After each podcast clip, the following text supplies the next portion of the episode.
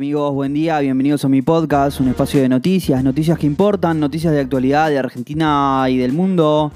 Recordemos que hoy hace 30 años, un 17 de marzo de 1992, explota un coche bomba en Buenos Aires, se enfrenta a la Embajada de Israel, causando 29 muertos y 242 heridos. ¿eh? Arrancamos.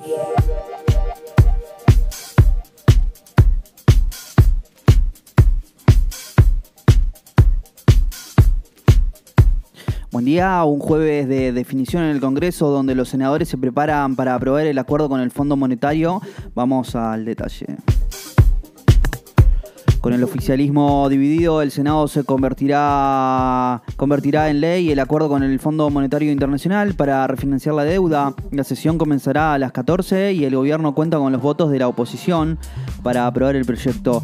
La duda pasa por cómo votarán 15 de los 20 senadores del Frente de Todos que se definen como el kirchnerismo o de la cámpora, votarían en contra o se abstendrían los senadores camporistas y los legisladores más cercanos a la vicepresidenta Cristina Fernández de Kirchner, como el neuquino Oscar Parrilli, la bonaerense Julia Di Tulio y la rionegrina Silva Gracia Laburu.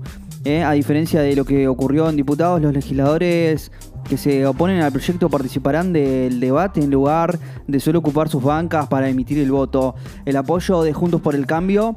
Ayer el interbloque de senadores que comanda el mendocino Alfredo Cornejo mantuvo un encuentro en el que definió que dará la mayoría especial para que se pueda tratar sobre las tablas el proyecto con media exención en diputados. Fuerte operativo de seguridad en el Congreso.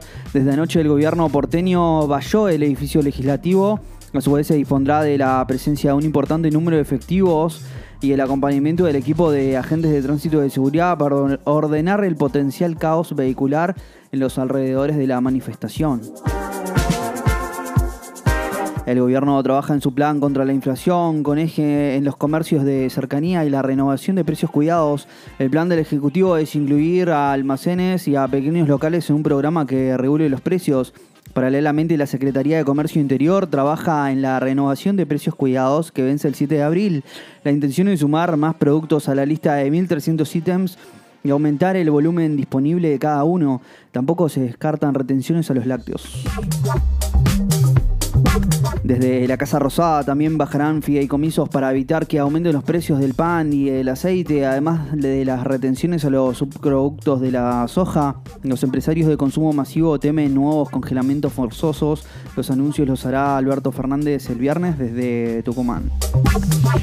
El gobierno convocó a gremialistas y empresarios para trabajar contra la inflación. En los próximos días dialogará con representantes de la Confederación General del Trabajo, o sea, la CGT, eh, la Central de Trabajadores de la Argentina, la CTA y la Unión Industrial Argentina, la UIA.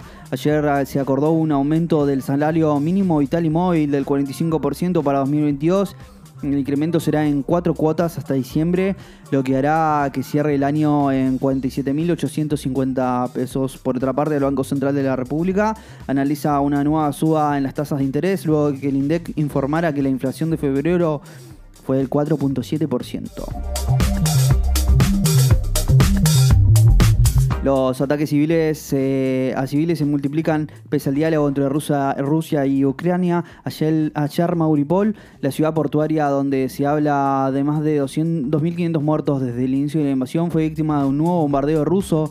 Esta vez sobre el teatro que refugiaba a más de mil civiles. Además, fuentes ucranianas denunciaron que Cherniv, cerca de la frontera con Bielorrusia, las fuerzas rusas asesinaron al menos 10 civiles que hacían fila para comprar pan, mientras las fuerzas militares rusas avanzan contra otros grandes centros urbanos como Odessa y Kiev.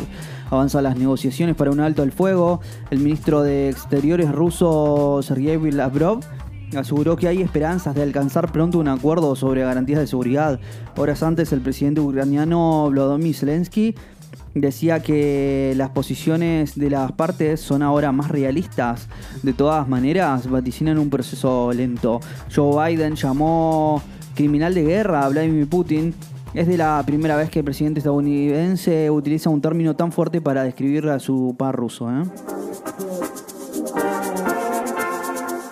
La Corte Suprema definirá sobre el derecho al ovío. Hoy y mañana serán las dos audiencias que fijó el máximo tribunal sobre el caso Natalia de Negri, en la que la empresaria, actriz y productora reclama que se elimine toda referencia en Google y YouTube a sus participaciones televisivas de hace más de 20 años en el caso Coppola.